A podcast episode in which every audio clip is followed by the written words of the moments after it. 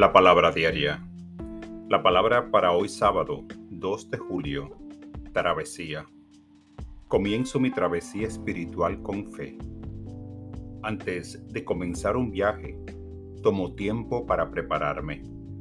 Puedo empacar una maleta, crear un itinerario y asegurarme de que tendré aquello que necesito para tener un viaje placentero y sin estrés me preparo para avanzar en mi viaje espiritual de la misma manera.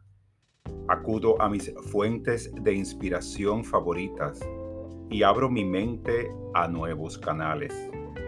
Puedo enriquecer mis conocimientos asistiendo a una clase o leyendo un libro. Tal vez sienta la inspiración de estudiar más profundamente la Biblia o el deseo de orar y meditar con mayor regularidad. Yo soy un viajero espiritual, dedicado y comprometido, mas también abierto y flexible. Confío en la travesía, sabiendo que viajo con Dios.